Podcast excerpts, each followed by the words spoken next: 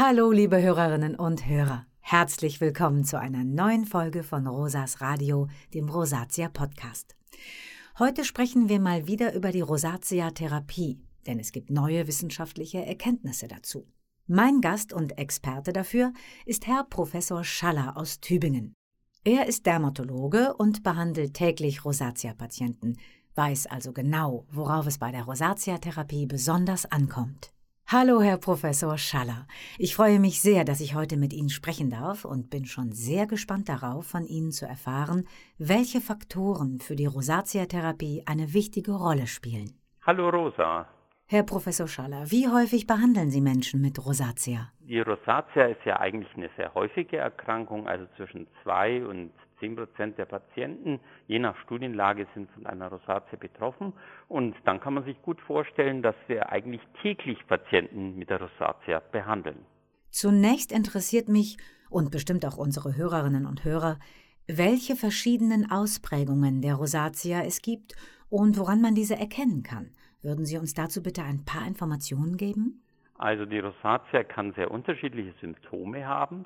Es gibt Patienten, die an Rötungen leiden. Diese Rötungen können anfallsweise sein, also plötzlich erscheinend, oder sie können persistierend dauerhaft sein. Die klassische Rosatia ist die mit den Papeln und Pusteln, das heißt mit Pickel, mit Knötchen, mit Eiterpickel im, im Gesicht.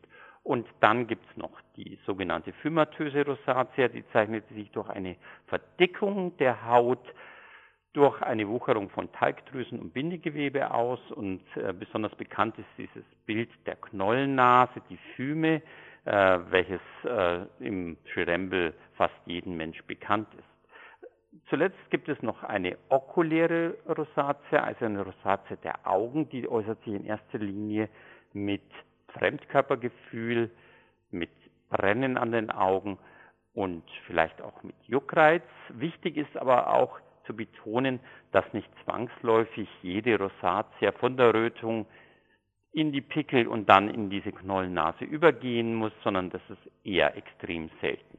Die verschiedenen Symptome werden ja auch unterschiedlich behandelt.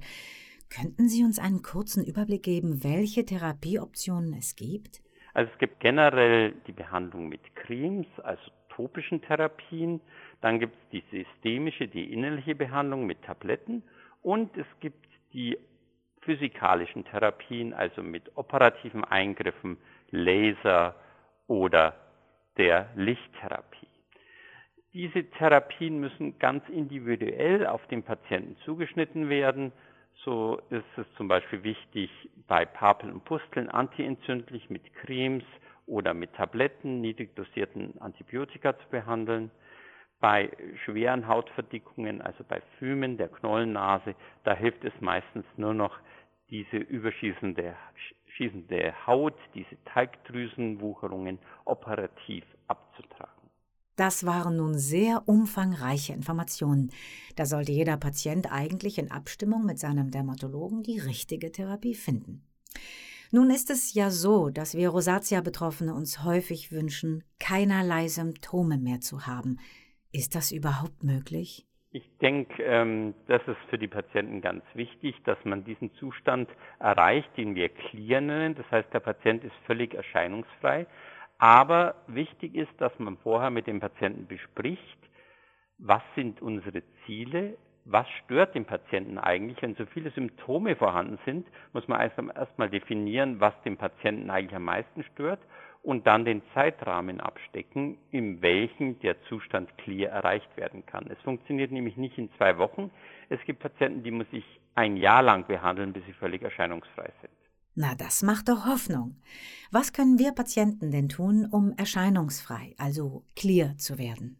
Also man muss äh, definieren, dass die Patienten natürlich, äh, was wir nennen, adherent sein müssen. Das heißt, sie müssen auch die Therapie mittragen. Die Therapie muss besprochen werden, die Wirkungen, die Nebenwirkungen, so dass sie nicht überrascht sind, äh, wenn äh, es länger dauert. Und sie müssen natürlich auch die Behandlung regelmäßig einnehmen. Und dann gibt es bestimmte Auslöser von der Rosatia, also Triggerfaktoren, die nicht allgemein definiert werden können, sondern für jeden Patienten unterschiedlich sind. Und die muss der Patient eigentlich selbst erkennen und dann meiden, zum Beispiel Sonne oder Alkohol oder scharfe Gewürze im Essen. Und wenn ich das alles beachte, dann werde ich clear? Also das ist natürlich nicht garantiert, aber wenn man das macht, wenn man zusammen mit dem Arzt die Behandlung bespricht und die Auslöser meidet, seine Therapie durchführt, dann sind die Chancen gut, völlig erscheinungsfrei zu werden. Aber man hat natürlich nicht ähm, die Garantie. Wichtig ist auch, dass wir wissen, dass Patienten, die völlig erscheinungsfrei sind, eine deutlich längere rezidivfreie Zeit haben nach Beendigung der Therapie, bis Symptome wieder auftreten. Eine Garantie äh, gibt es ja leider so gut wie nie. Aber ich merke, dass es wirklich wichtig ist, zur Rosatia-Behandlung in enger Abstimmung mit dem Hautarzt zu bleiben.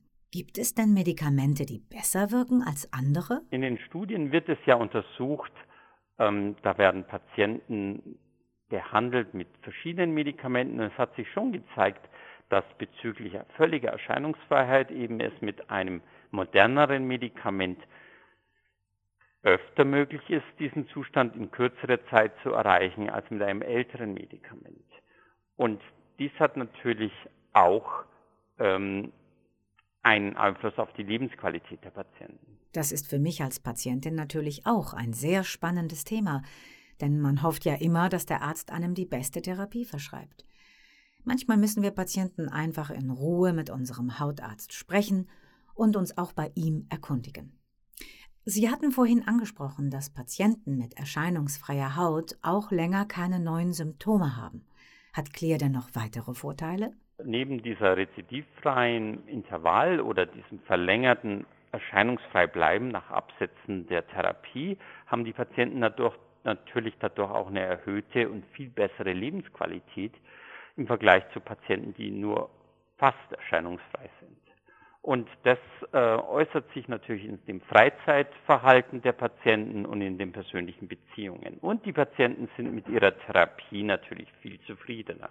Ja, das kann ich mir vorstellen. Im Endeffekt ist es ja auch wichtig, dass wir mit unserer Therapie zufrieden sind und uns nicht stressen lassen. Denn jeder weiß, dass Stress ein Hauptauslöser für einen Rosatia-Schub ist. Haben Sie noch einen letzten Tipp für alle Rosatia-Betroffene?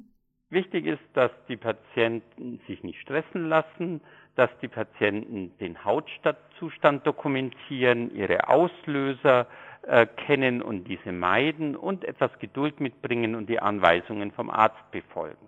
Vielen Dank, Herr Professor Schaller, für die vielen hilfreichen Informationen rund um das Thema Erscheinungsfreiheit bzw. Clear. Es ist doch immer schön zu erfahren, dass man mit der richtigen Therapie und einem angepassten Lebensstil die Rosatia so gut in den Griff bekommen kann. Das gibt hoffentlich auch unseren Hörerinnen und Hörern neuen Mut und das nötige Durchhaltevermögen, um klar zu werden und dieses Thema vielleicht auch beim nächsten Hautarztbesuch anzusprechen. Ja, vielen Dank für das Gespräch. Danke. Und ich hoffe, dass wir damit erreichen können, dass die Patienten Mut schöpfen, weil viele unserer Patienten sind relativ verzweifelt, weil sie die Therapie zu kurz oder nicht richtig angewendet haben oder weil einfach die Erwartungen falsch sind. Aber man kann Patienten mit Rosatia Mut machen, dass sie einen völlig erscheinungsfreien Zustand erreichen können. Dankeschön. Es ist als Patient immer wichtig zu wissen, dass die Symptome auch besser werden können und was man dafür selber tun muss. Wenn ihr weitere Informationen zum Thema Clear sucht, dann geht mal auf unsere Webseite www.rosatia-info.de. Viele Grüße von eurer Rosa.